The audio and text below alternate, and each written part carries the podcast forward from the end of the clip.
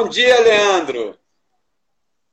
Bom dia, meu amigo. Bom dia a todos que estão aí chegando com a gente devagarzinho. Vamos acumulando mais gente aqui para discutir esses temas que você já vem trazendo aí. Tem muita coisa bacana hoje para estar tá no ar. E, claro, sempre abertos aí para tudo que o pessoal vai estar trazendo também, de dúvidas, de fatos, eh, de questões maiores, pessoais, enfim, de grupos e muito mais. Né? Sempre é muito rico esse nosso café. A gente vem tentando agora ver qual é o horário que pode ser mais justo, mais adequado. E aí vale também a opinião de todos que estão por aqui. E desde já aquela chamada, né, meu amigo? Para quem conhece o nosso café Economia e Finanças, que bote mais gente com a gente aqui na mesa. Então, pega aqui a setinha, pega aqui o aviãozinho e joga esse convite aí para duas, três pessoas que você sabe que gostam desse tema, que curtem isso daí, né? Para que a gente possa estar com mais gente aqui com a gente, tornar isso mais relevante e que seja assim entregue para mais pessoas. Já que hoje a gente está com muito tema interessante sim para trazer, né, meu amigo? Semana movimentada, né? E esse fato triste, né, esse ocorrido é, lá de Beirute também, que naturalmente mexe com a economia, que nesse momento fica em segundo plano, eu vi até discussão aí de perfis de investimentos e planejamento financeiro, educação financeira de pessoas que postaram aquele vídeo, né? E teve gente no público perguntando: ah, isso aqui não é uma página de finanças pessoais? O que é que tem a ver postar isso? Tal. Eu vi discussão disso uns dois ou três perfis aí, e aí o povo entra no embate, né? É, talvez quem tem a página gosta, porque traz uma relevância ali, fica o couro comendo, né? Mas eu acho que vai além de uma questão financeira, uma questão econômica que aconteceu lá. Né? Claro que impacta na economia, que tem alguma ligação. Tem gente que bota essas imagens porque chamam a atenção e com isso traz relevância para o perfil, tem gente que bota porque quer logo divulgar, e a verdade é que foi um fato muito triste. Né? Foi um fato muito triste. Isso também impactou muito aí nossa semana. Diante de um momento tão difícil que a gente vive já como sociedade, né? a gente vê tudo o que aconteceu por lá muitos desabrigados, o pico de corona que já chegou rapidamente com isso lá devido à exposição. Você falou do Copom, tem aí auxílio emergencial com previsão de seguir até o fim do ano com um valor mais baixo, mas ainda é uma coisa muito incerta porque a gente tem visto embates em relação a isso.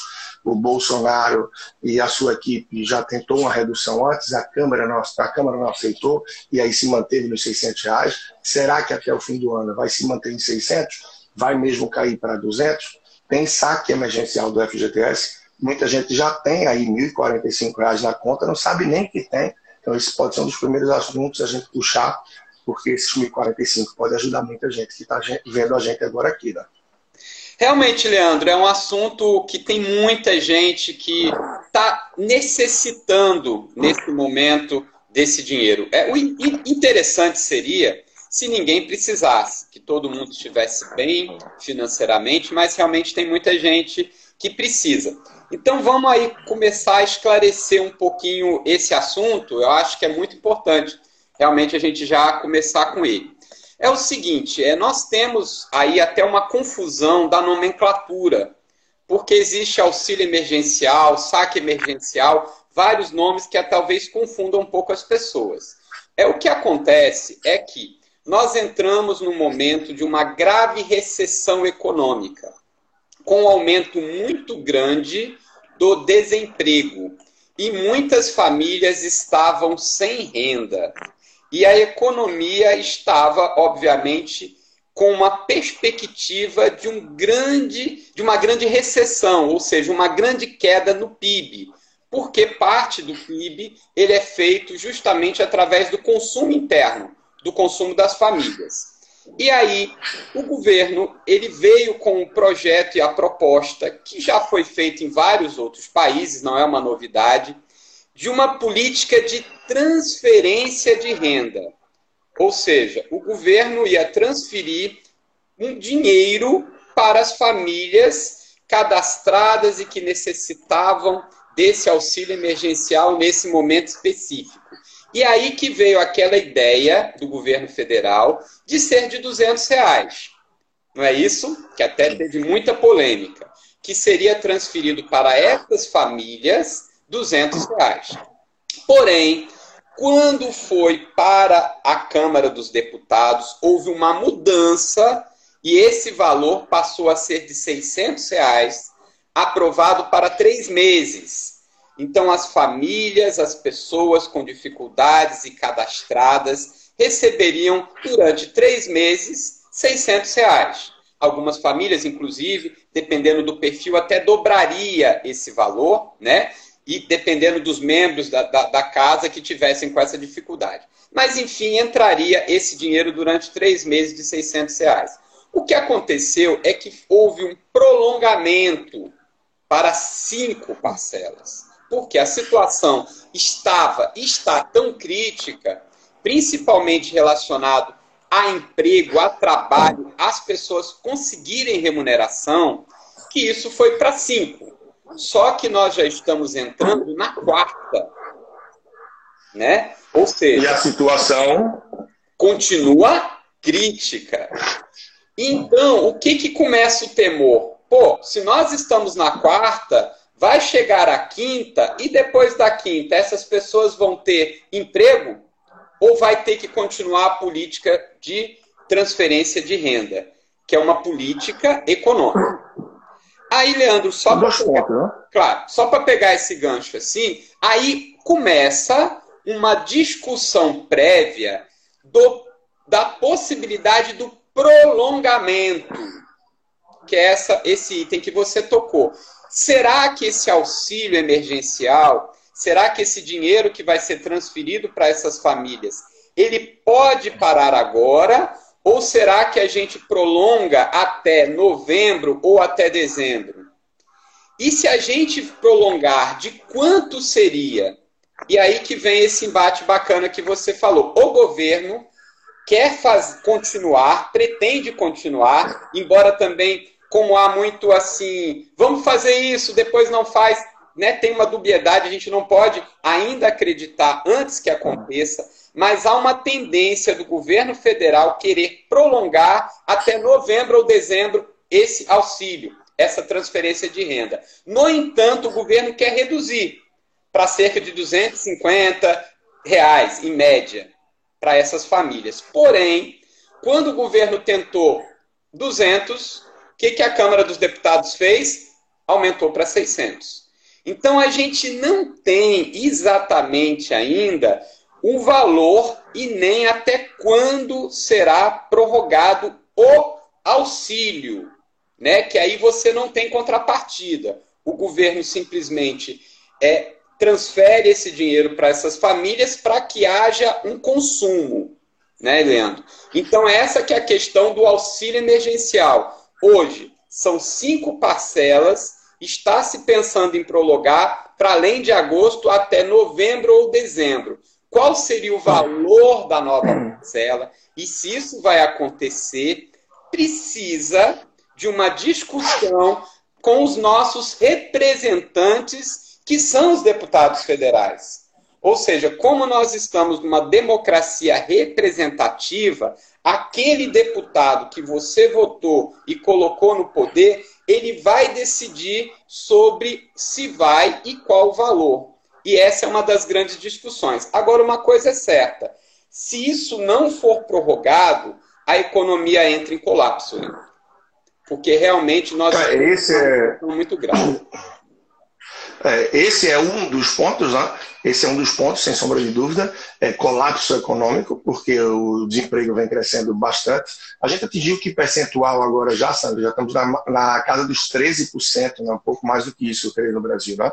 É, é, Leandro, esses números é, no Brasil, como a gente né, às vezes fala, ele é muito complicado da gente analisar dessa forma. Porque no Brasil. É, tem uma maquiagem ainda, é... né? Tem uma maquiagem natural pela questão é, da suspensão do contrato de trabalho, que é algo que também foi ampliado. Esses dados, essa questão que de fato é mais ligada à economia, você acompanha, memoriza melhor do que eu aí, mas foi ampliado o período, sim. É, assim como foi ampliado recentemente a possibilidade de redução de jornada de trabalho, de salário, que pode chegar até 70%. Então, tudo isso são atitudes que vêm se tomando para tentar preservar o emprego. Claro que tem uma altura que pode virar quase que um subemprego, uma vez que se permite 70% da redução de jornada e do salário. Né? Só que, para quem está é, na situação e no desespero, na porta do desemprego, melhor 30% e 30% do tempo, se é que isso prevalece, porque por muita gente fica só uma questão pro forma, se reduz 70% do, do, ou 50% da renda, mas o trabalho não reduz 50% da jornada. A gente vê isso acontecer. Isso vai trazer até um novo cenário econômico, no sentido do que a gente viu acontecer também em 2015 e 2016, em crise recente que tivemos. Uma vez que muita gente passou a exercer o mesmo trabalho, desempenhar as mesmas funções na prática que tinham antes, porém com um nome menor. Né? E um salário menor. Então, isso aconteceu muito. Então, esse é um ponto. A gente tem visto outros auxílios também crescerem para tentar contribuir aí com equilíbrio no orçamento das famílias. Por exemplo, se começou com 60 dias em relação à suspensão de contrato de financiamento imobiliário e de veículos da Caixa, que é o banco que puxa isso, é normal por ser um banco é, público 100%, governamental, etc. Hoje, a Caixa já está chegando a 180 dias de suspensão aí no financiamento imobiliário e de veículo. Então, você vê como vai se estendendo. Por quê? A gente começou em casa, claro, para quem segue em casa, boa parte das pessoas hoje já estão saindo, estão enfrentando o vírus de frente, etc. Mas isso precisa muita responsa, muito cuidado, como a gente tem falado intensamente nos últimos longos meses, né? desde 18 de março. A gente já está agora em agosto. Agosto. Boa parte, um percentual enorme do ano que a gente está em casa. Faltam menos de cinco meses aí para o ano acabar. E a situação não muda. A gente já está mais de 60 dias com mais de mil mortes diárias. Né? E a gente vai bater agora mais de 100 mil mortes. A gente está batendo na porta para que isso aconteça, provavelmente hoje ou no máximo amanhã. E o retrospecto disso tudo a gente vê também na economia. E como a economia vem com todo esse cenário, onde mais de um milhão de CNPJs fecharam, o número de desemprego crescendo, uma taxa Selic caindo, as pessoas tendo que se olhar, né, se voltar mais para dentro para entender melhor o orçamento pessoal, quanto vem gastando, uh, quanto vem equilibrando o orçamento, gastando com o quê, para que consigam tentar equacionar, equalizar aí as entradas e as saídas, as receitas e as despesas. Né? E até aproveitando aí já esse gancho, essa possibilidade, pessoal, é por isso que eu estou com um treinamento de bolso. É isso mesmo, personal financeiro, treinamento para o seu bolso. 100% online e gratuito. E gratuito. Tá? O link para que você possa aproveitar esse treinamento, está tendo feedback fantástico. Basta você olhar o último post que tem no meu Instagram, tá aí, personal financeiro. É 100% online e gratuito. Ali tem alguns feedbacks que a gente teve. Agora, se você não está fazendo ainda, eu sugiro que corra. Aí você vai entender porque os comentários estão tão bons. Agora, você tem até domingo 3,59 para isso. São três episódios, três aulas, três contribuições aí gratuitas de impacto. Você pode assistir no seu celular, aonde você quiser. As duas primeiras já foram ao ar, tá? E hoje, enquanto eu estou aqui, minha equipe vai estar tá botando a terceira no ar. E aí eu sugiro que se você quer fazer essa virada, a semana da virada financeira que eu chamei, e está tendo resultado, o pessoal está trazendo muita atitude em relação a isso, é, você assista na ordem, na ordem. Bom, eu estou dizendo o seguinte, sabe, a minha parte eu estou fazendo. Trabalho como planejador, como educador financeiro, eu tenho propósito, tenho a missão de contribuir nesse sentido e esse material eu lancei gratuito, para que não tenha nenhuma desculpa de ah, mas o seu curso é caro, ah, o teu material não vou ter acesso, está gratuito e está online. Então, você pode estar vendo a gente de onde for agora. Tá? Você tem acesso a esse material gratuito online. Vai no link da minha bio no Instagram, ou me chama mensagem direta, se não pegar o link lá. Eu te envio, você vai entrar no grupinho de WhatsApp, que é silenciado, não vai te atrapalhar, só para você receber esse conteúdo e não recebe só o conteúdo. Ao final de cada dia, você recebe também um desafio pontuando algumas coisas para que você corra atrás e possa realmente fazer uma virada financeira. Então, dediquei tempo, dediquei aí realmente é, cabeça, reunião, planejamento com minha equipe para poder oferecer isso de forma gratuita. E claro, depois quem quer investir, quem quer ir além, fazer um mergulho maior, faz o investimento e o retorno dá e vale muito a pena. Mas, Sandro, é, me traz mais tópicos aí para que a gente possa discutir, porque tem coisa boa tem pontos que a gente pode passar rápido, como a questão do seguro-desemprego, né? Lá nos Estados Unidos, está caindo cada vez mais a entrada, é um tópico que vale a gente passear rapidamente. E lembrar que aqui no Brasil não tem os números tão assombrosos quanto nos Estados Unidos, só para que Sandro entre nesse tópico, tá, pessoal? Porque no Brasil a gente tem a questão da suspensão do contrato de trabalho. Então tem muita gente que fica com essa suspensão temporária, etc., emenda com as férias, essa suspensão também já deve estar aumentando, né, Sandro? Me lembra isso daí? Pois então, é, isso ainda maquiando um pouco os números. É por isso que é complicado a gente, às vezes, discutir os números no Brasil, porque eles são extremamente maquiados tanto em relação ao desemprego quanto a seguro-desemprego. Então a gente fala, às vezes, um número, a pessoa fala, nossa, é só isso. Mas é porque na realidade não é só isso. E para a gente explicar, a gente teria que explicar a metodologia, como é feita a medição, obviamente, para ter argumentos para falar por que, que isso não representa a realidade. Mas o que tem acontecido nos Estados Unidos é que é, a gente estava numa gangorra. Nós tivemos um aumento né, na última semana que é uma outra coisa interessante. Por que, que a gente fala dos Estados Unidos? São duas questões, eu acho, principais. Primeiro, porque os Estados Unidos ele é um termômetro da economia mundial, a partir do momento que ainda hoje ele é a maior potência econômica do mundo. Ponto. Então isso é importante porque ele é um grande importador, embora não seja o principal parceiro comercial do Brasil, que hoje é a China. A China é o país mais importante hoje para o Brasil tanto em termos de importação como exportação, mas os Estados Unidos ele tem uma importância muito grande. Né? Rebeca estava falando, Rebeca é coordenadora de extensão da FICAP, da Faculdade de Administração de Pernambuco, da UPE. Muito obrigado aí, Rebeca, pela presença. Professora doutora Rebeca. Né? Ah, muito bom. É, então, o que, que acontece dentro de, dessa questão? Nos Estados Unidos, a gente tem esse termômetro semanal. Então, nessa semana, nós tivemos uma queda até que acentuada. Foram 249 mil pedidos a menos que a semana passada. Ou seja, está tendo uma redução do desemprego nos Estados Unidos, ou seja, ele estava num aumento e agora teve uma queda. O que dá sinais pelo menos pontuais, de recuperação um pouco mais rápida da economia norte-americana. Por que também isso, Leandro? Está tendo um esforço muito grande de Donald Trump. Ele está usando de tudo que ele pode para fazer essa reversão, porque nós estamos a menos de 90 dias das eleições norte-americanas e Donald Trump. E ele não quer perder, não, viu? O homem vai jogar sujo, eu acho. Vai botar dinheiro que ele tem. É... O bicho vai comer ali, viu? É. Ó, gente, para quem não sabe, Donald Trump, no mundo existem poucos bilionários. Né? Não passa de mil grandes fortunas no mundo. E Donald Trump é um desses bilionários que na revista Forbes, que faz minimamente essa medição, embora é muito difícil fazer a medição de quem é bilionário ou não, porque infelizmente existem grandes empresários que não têm absolutamente nada no nome, nem às vezes uma conta corrente, para ter uma ideia de como que isso é tão estranho para a gente, já que a gente é monitorado, paga imposto de renda direitinho, tem todos os nossos tributos pagos, mas as pessoas com grandes fortunas, a gente nem sabe que ele tem uma grande fortuna, porque ele faz um, digamos assim, aproveita de brechas na lei para não ter praticamente nada no Faz uma proteção patrimonial, né? Isso.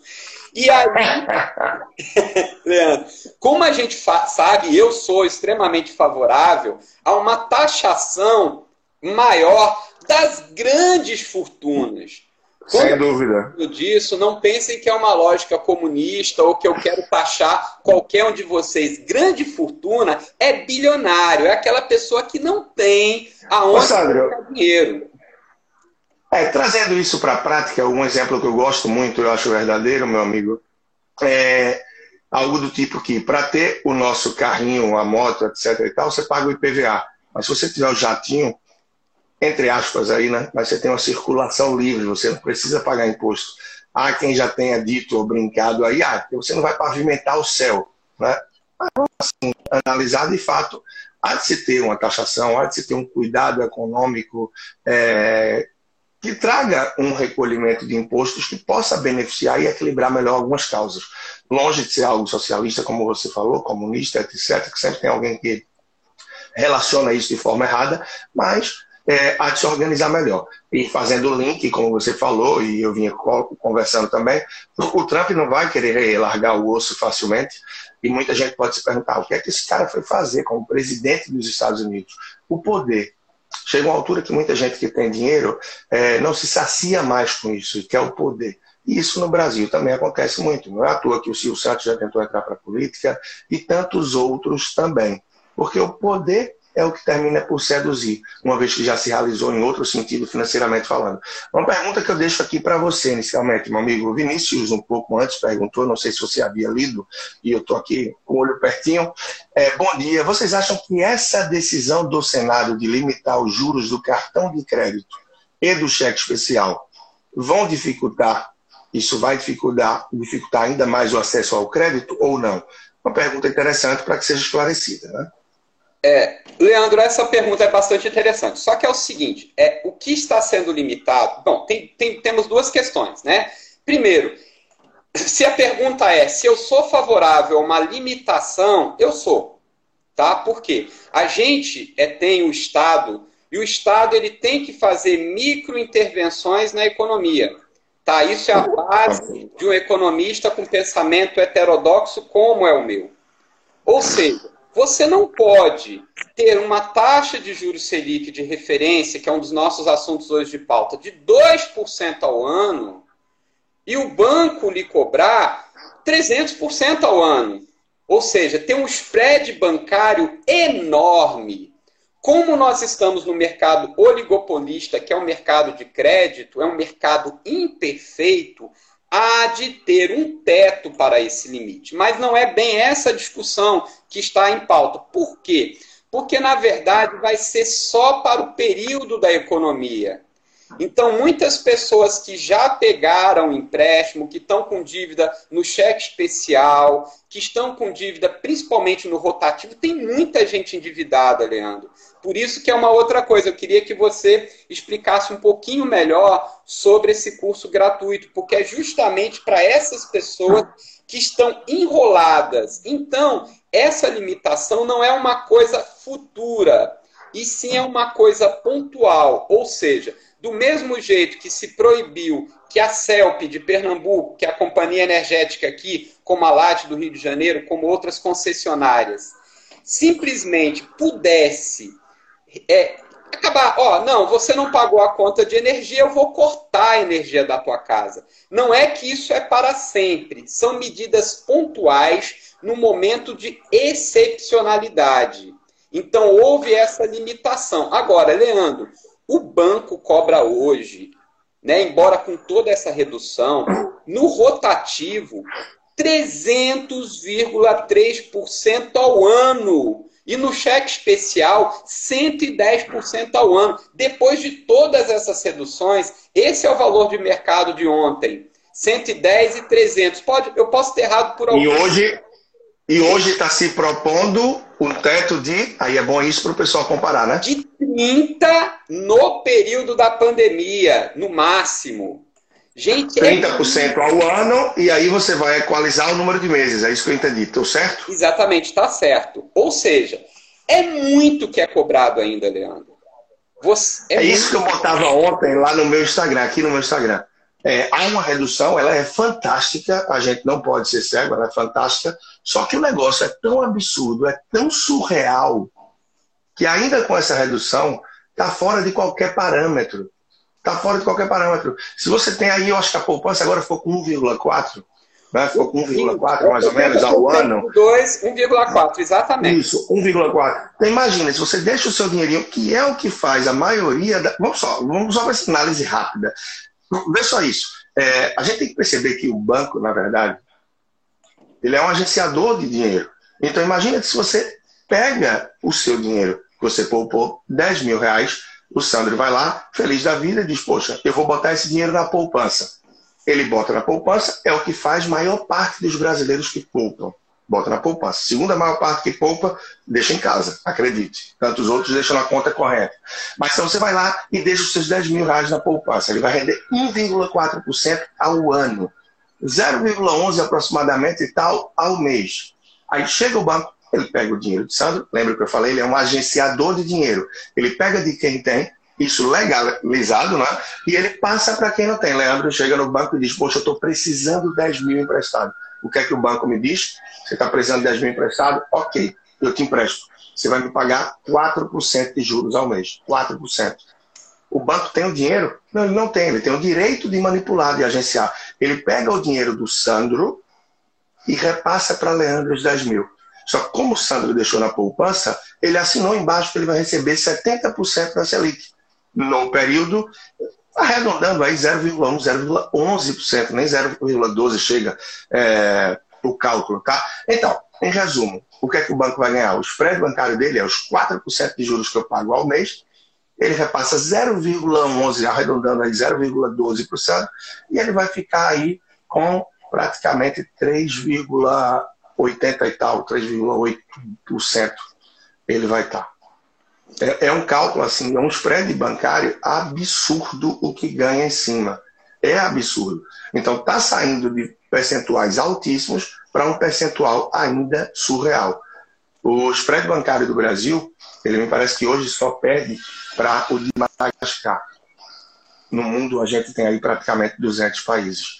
A gente vê que a nossa posição no ranking não é nada saudável. E como as pessoas não têm conhecimento disso, maior parte não sabe nem o que é um spread bancário. Quando vai pegar um dinheiro emprestado, só olha para a parcela, se cabe ou não no bolso, ninguém olha para o custo efetivo total, a situação termina sendo caótica.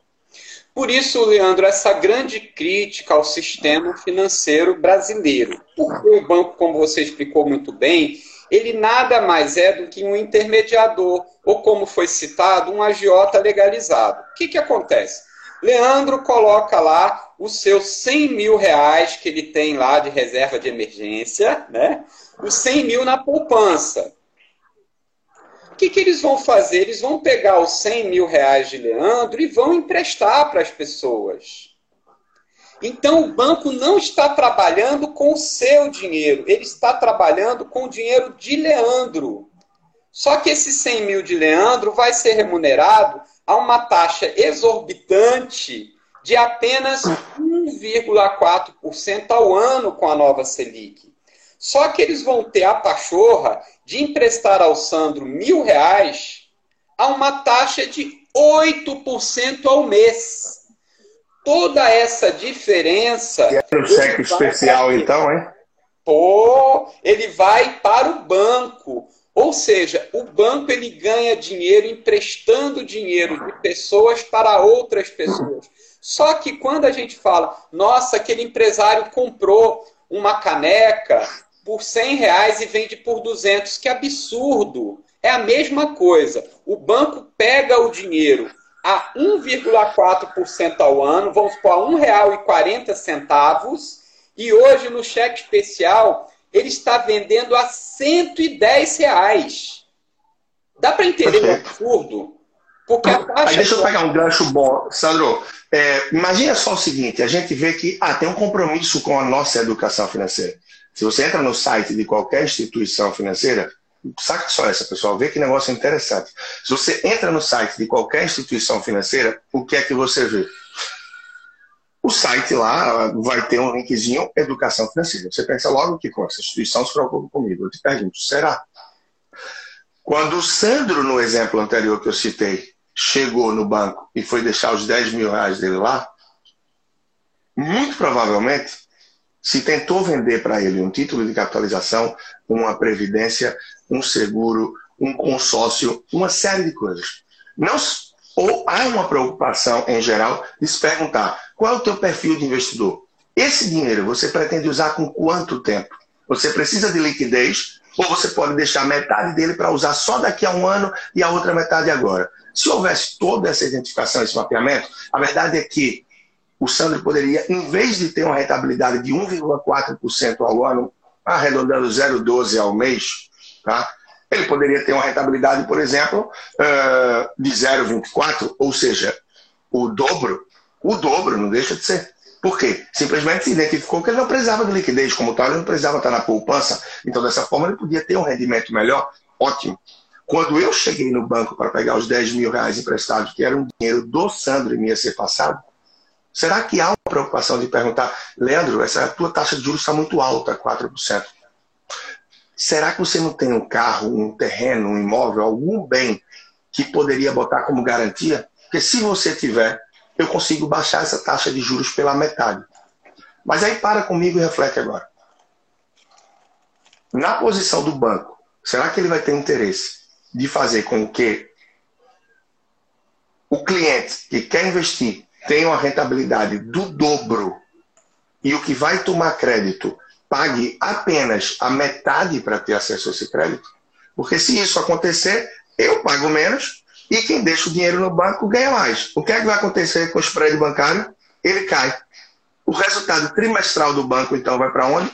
Do banco, da financeira, da instituição financeira, tá? Vai funcionar da mesma forma. E vai para onde o resultado? Ele vai para o chão. Então, não há uma preocupação em orientar. Ou você toma um café e participa com a gente aqui e com tantos outros economistas, educadores financeiros e tal, ou você vai estar vendido e o teu dinheiro vai valer cada vez menos. Isso é fato, não tenha dúvida. Não tenha dúvida. Ou você se educa financeiramente, você passa a entender a realidade da coisa, ou você vai ser uma peça no jogo, no tabuleiro. Você não vai nem saber que jogo você está jogando. E por trás vai estar se comemorando. Porque o ganho é em cima de mim, o ganho é em cima de você. Então, assim, não é à toa que hoje eu vivo essa missão, eu vivo esse trabalho, não, de forma alguma. Eu sei que é, é foda, a palavra é essa. Eu sei que é retado que eu posso impactar e contribuir com as pessoas. E você tirar um pouco dessa fumaça que não nos deixa ver um palmo adiante do nariz é sensacional. Porque eu tenho certeza que tem gente que está escutando isso aqui agora e está dizendo: caramba, é assim que funciona?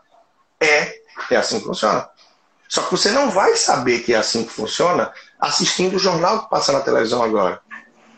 Não vai saber isso assistindo o jornal que passa na hora do almoço, à noite ou na madrugada, seja lá qual for o canal. Você não vai. Por quê? Porque nesses mesmos canais tem jogos de futebol, tem novelas, tem filmes, tem os telejornais. E quem anuncia no intervalo são também as instituições financeiras.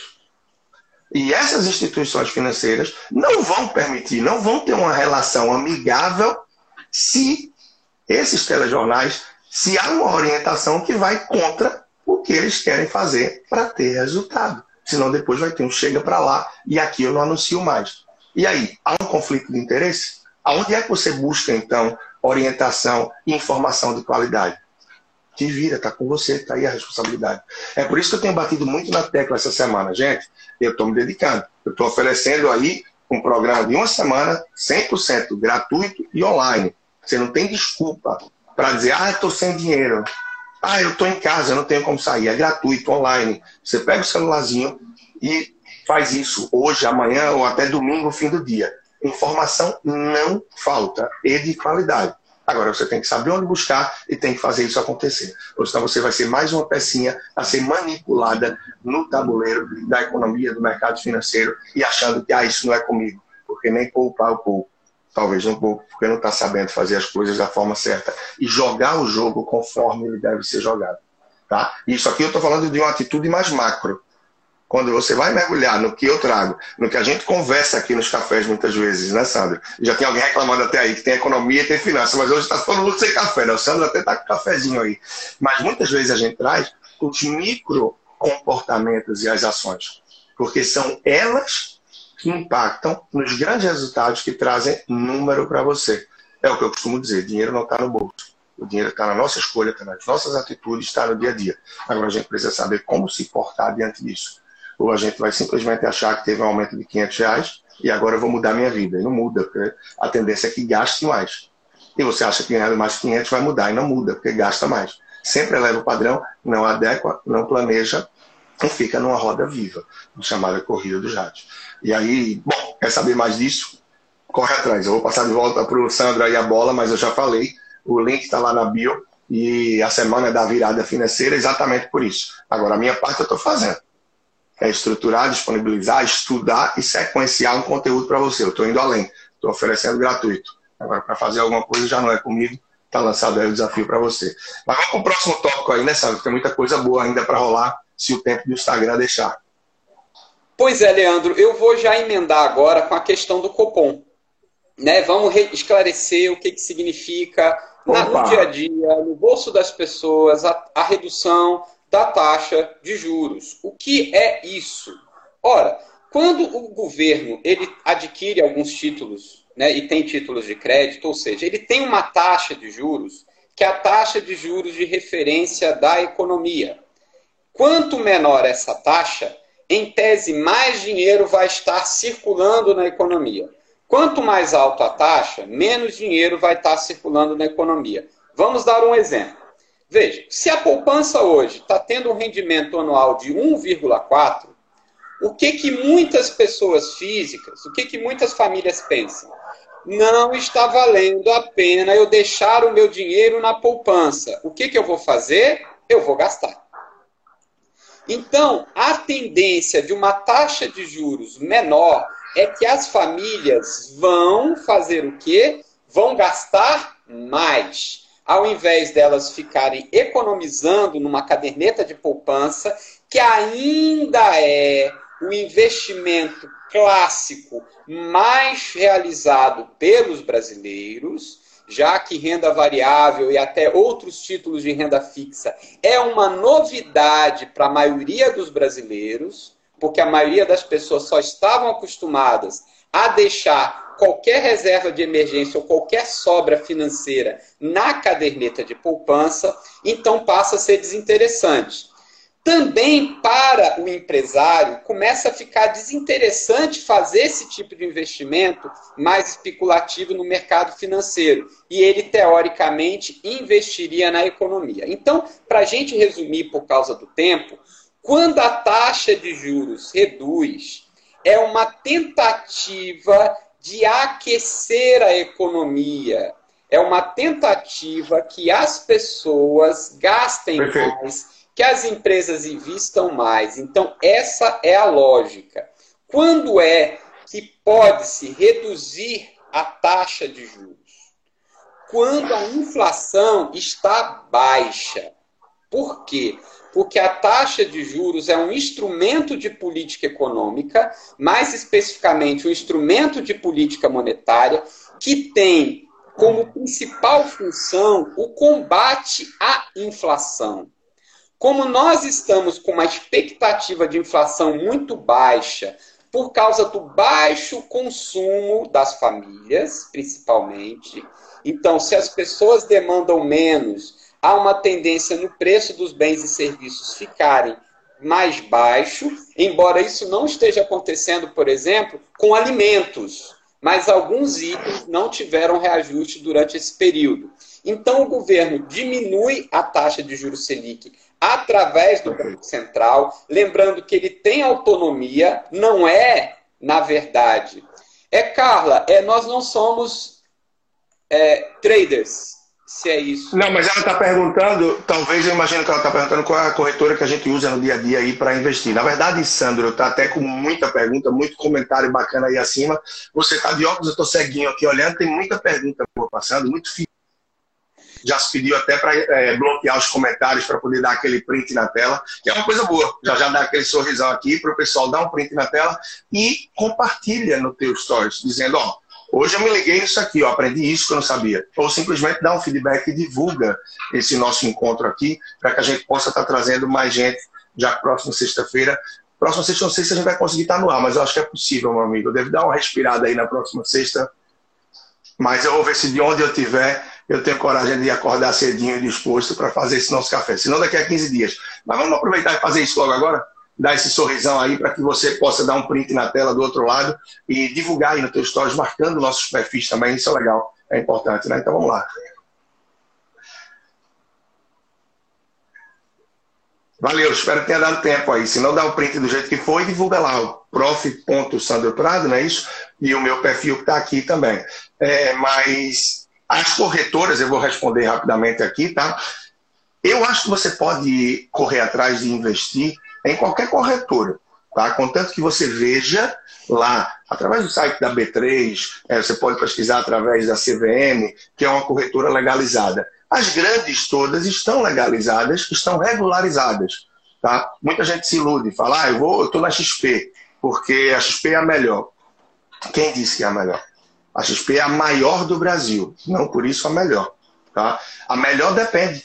É? Qual é a melhor hoje? Não existe uma melhor. Se você vai investir em ações, talvez a Clear seja muito boa devido aos custos dela. Porque não tem custo. A Clear você tem taxa, ordem de compra e de venda gratuita. Porém, a plataforma dá muito problema. O pessoal tem reclamado bastante. Né? É... Se você está começando, eu costumo dizer que a Easy, o nome já diz fácil, né? Easy Invest e a Rico, que é do Grupo XP, a Rico é do Grupo XP, assim como a Clear, são melhores para começar. A Easy Invest e a Rico. Por quê? Porque as plataformas são mais amigáveis, mais intuitivas, as cores são mais atrativas, é tudo mais fácil de você entender. Tá? Se você quer investir mais em fundos, eu particularmente gosto muito da Orama. Tá? Eu gosto muito da Orama. Por que eu gosto da Orama? Porque ela tem um simulador de fundos dentro da própria plataforma. Isso facilita a sua vida. E o Grupo Globo, por experiente, é um grupo inteligente. Então, hoje, ele investe na Orama. Ele é sócio de 20% aproximadamente, eu creio, tá? da Orama. Por isso, se você vai ver o Globo News, por exemplo, o Globo News tem muita divulgação lá. É que a corretora procura uma que atenda. Se você está começando, já ficaram aqui as dicas. Tem outras perguntas para cima também, talvez pode ser válido a gente passear um pouco, mas eu acho que o tema que o senhor está abordando agora interessante, tem outros também.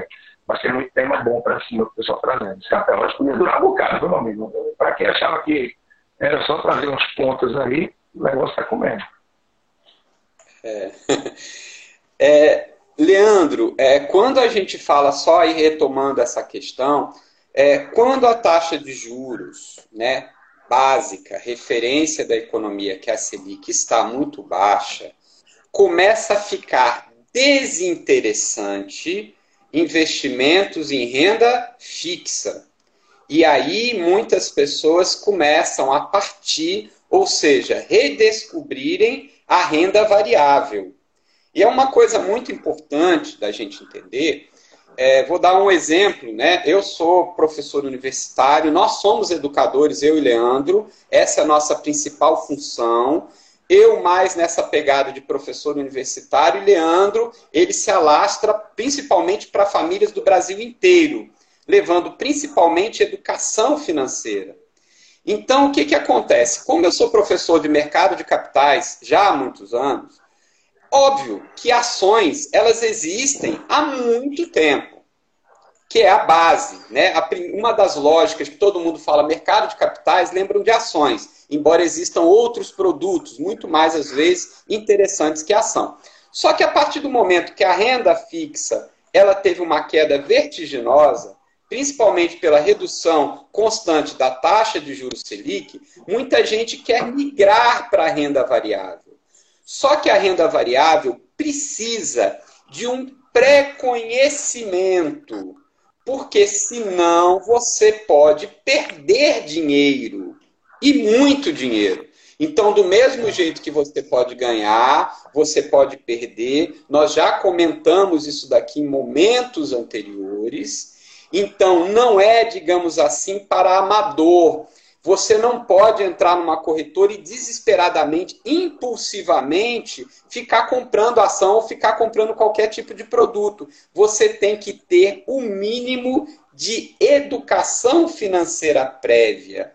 E uma outra coisa muito importante, que é onde Leandro trabalha, um investimento não é para ganhar dinheiro. Eu vou parar de trabalhar e ganhar só dinheiro com investimento. Não é bem assim que funciona. O investimento ele é feito depois que a nossa vida financeira está organizada. Você não pode se tornar um investidor sem antes organizar, planejar a sua vida financeira. Você não vai investir o que você não tem. Então, Leandro, ele se depara muito com isso. Pessoas que estão endividadas e que querem investir. Como assim?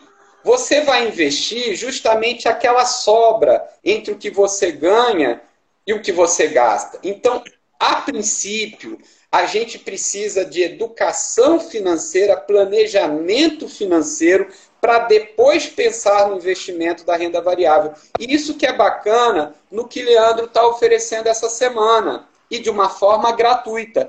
Explica um pouquinho melhor, Leandro, para a gente como é essa semana aí da virada financeira, por favor. Tá, eu vou explicar, sabe? Eu vou trazer um ponto antes que é muito interessante. Tá? Uma vez filosofado, eu não sei que mundo eu estava, tá? Mas eu gosto de finalizar alguns eventos com essa frase. E às vezes eu até digo, caramba, depois de uma hora de palestra, às vezes depois de oito horas de curso, eu venho com uma frase filosófica dessa, você não vai acompanhar, porque às vezes até eu reflito sobre ela. Mas acompanha comigo essa sequência e vê se faz sentido isso aí para você, tá? Diante do que o Sandro falou, o bom planejamento financeiro ele é melhor do que o investimento inconsciente. Um bom planejamento financeiro é melhor do que o investimento inconsciente.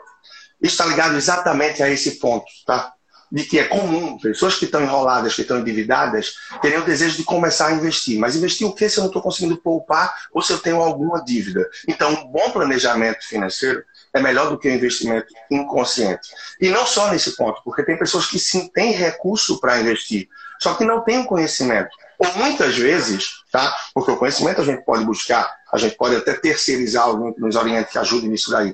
Mas o que acontece é que muitas pessoas querem investir, só que não tem um bom planejamento financeiro. Então eu preciso dar um passo para trás. Por quê? Porque se eu me planejo melhor financeiramente, se eu me organizo melhor, quer dizer que se hoje eu poupo isso, eu vou conseguir poupar isso com o melhor planejamento financeiro. E os investimentos, tendo uma rentabilidade sobre isso daqui, pode ter certeza que é completamente diferente de você investir muito mais. Então, dá um passo para trás. Tirar a ansiedade de querer investir nem sempre é, é, é a melhor coisa se você parar para pensar, focar em investir. Por isso que o bom planejamento financeiro é melhor do que sair investindo por aí de forma inconsciente. E como bem falou o Sandro, tem uma geração muito nova agora, e eu já me considero bem novo, só que agora eu já estou vendo a turma mais nova, né? Que fala muito disso. Investir, investir, investir, investir, investir. Só que a gente tem quatro pilares que eu gosto de falar muito aí nesse universo. Esses aí determinados, na minha visão, nos meus estudos, tá? E que podem coincidir aí com outras coisas que se vêm. Mas o primeiro é você se preocupar com a geração de renda, tá?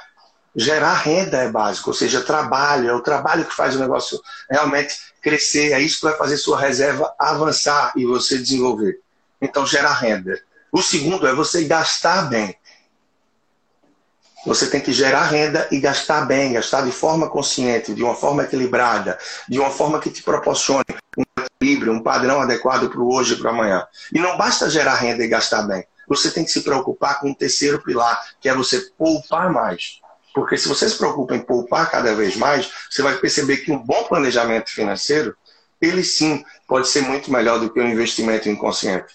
E o investimento não está esquecido, ele vem como o quarto pilar. Porque se eu gero renda, tá? eu gero receita, eu gasto bem, eu poupo mais, eu não vou ficar só por aí. Eu vou procurar para o quarto pilar, que é investir melhor. E para isso você tem que procurar conhecimento. Porque se você simplesmente terceiriza, você vai deixar que outra pessoa, que outra águia cuide dos seus ovos. E a melhor águia para cuidar dos seus ovos é você. Então, se o que você poupa é fruto do suor, é fruto de organização, é fruto de abdicação de algumas coisas que você queria, para que você possa poupar hoje, para ter uma tranquilidade amanhã, não terceiriza e simplesmente deixa que alguém cuide desses ovos e cuide do fruto do teu suor, não. Seja lá o assessor de investimento da tua corretora, o gerente do banco, um colega, um consultor, um mentor financeiro. Não, apenas adquira conhecimento. Procure aumentar e ampliar isso. E tendo conhecimento, você vai poder discutir com essas pessoas para traçar o melhor caminho para você. E é isso que falta. É o desejo das pessoas e a abertura, abrir mão para dedicar tempo para cuidar da vida financeira as pessoas acham que isso cai do céu e que basta o primeiro pilar, que é o de gerar receita.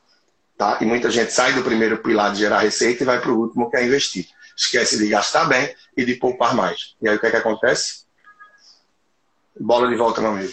Ah, fala rapidamente aí da semana da virada financeira que você pediu, né? O link está na bio. É uma semana que a gente está tendo aí de aula de conteúdo é, gratuito, rico. Se você quer saber um pouco mais, dou duas sugestões. Quando acabar aqui, eu acho que deve estar perto aí bastante, tá, tá aqui um coraçãozinho, você vai lá no personal financeiro, primeiro olha o meu último post, tá? Você vai ver lá o que o pessoal, algumas pessoas que a gente printou, estão falando sobre esse evento. Ele é 100% online e gratuito. Você gostou? Faz sentido para você o que eu, que o Sandro está falando aqui? Você clica no link da minha bio e você corre atrás. Já começou durante a semana e você tem até domingo, último minuto do dia, para fazer parte, para aproveitar. 100% online, gratuito. tá com você. A minha parte eu fiz que é oferecer isso, né? Leandro, eu vou até chamar a atenção, né? Porque não sei se as pessoas já estão sabendo, mas vem aí a Black Friday Brasil, que é a Semana Brasil, tá? Black Friday, eu estou falando aí de uma maneira só emblemática. Que é o quê? Justamente no período de 3 a 13 de setembro, que é um grande empenho de, do comércio brasileiro, impulsionado pelo governo federal, com muita mídia, para que as pessoas consumam.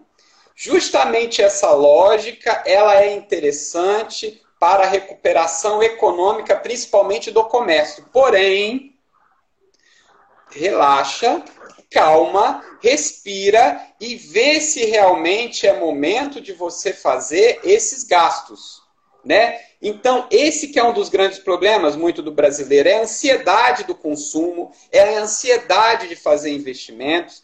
Então, dependendo do perfil da pessoa, dependendo do conhecimento da vida da pessoa, poderia eu, Leandro, indicar, olha, para você, se eu tivesse no seu lugar, o melhor investimento que eu faria é numa previdência privada. Ah, mas por que, que a gente poderia chegar a essa conclusão? Porque para qualquer orientação financeira, a gente precisa conhecer da tua vida privada. Ou seja, como é que são seus gastos, como é que você organiza, administra a sua vida, quais são seus planos, quais são suas metas. Você precisa fazer essa autoanálise e é isso que um educador financeiro ajuda. E justamente Leandro faz essas reflexões no curso dele para que a partir do autoconhecimento você mesmo chegue à conclusão em qual melhor investimento você fazer naquele momento. Então, vem muitas aí tentações no caminho. E uma delas é a Black Friday Brasil, que é a Semana Brasil, ou seja, para movimentar o comércio no começo do mês de setembro, ou seja, que é justamente quando o brasileiro está enlouquecido, porque ele recebe. então tomem cuidado. Só estou já antecipando para todo mundo respirar fundo e ver se realmente é o momento de gastar. Porque vem um bombardeio aí na mídia para que vocês saiam comprando na Pesado. Brasil. É, pesado. E o que acontece frequentemente o que nas é, Black Fridays de fim de ano? Eu costumo brincar que a primeira parcela do 13 terceiro ela recebe de presente a Black Friday para que seja comida. E a segunda é o Natal. Quando você chega no começo do ano com impostos, com despesas, querem comprar fim de semana, para onde é que foi o dinheiro? Com fraternizações, Black Friday antecipadamente ou para o Natal. E esse ano a gente vai ter essa campanha em setembro, certamente uma Black Friday em novembro. A gente tem, por exemplo, um Dia dos Pais nesse domingo e o Dia dos Pais ou o Dia do Comércio? Opa, comerciário que está aí, me perdoe, mas é do Dia dos Pais ou é do Comércio? Em breve, Dia das Crianças. O dia é para as crianças ou é para, para os presentes? Então, assim, ter uma consciência, ter um filtro de consumo e da realidade é também essencial. E tudo isso é muito estratégico, tá? E aí eu costumo falar também, se você não está precisando de nada, claro, os shoppings, se bem que teve gente que foi esses dias e me disse que estão bem cheios, né? É, mas os shoppings estão semi-abertos aí, mas se você não está precisando de nada, então simplesmente não vai. Se você não está precisando de nada, não abre o site para ver o que é que tem. Porque você vai se deparar com alguma coisa que diz frete grátis ou de 299 por 179 e ainda mais dividido em 10 vezes. E se você comprar acima de 200, o frete vai ser grátis. E aí você vai enchendo o carrinho virtual.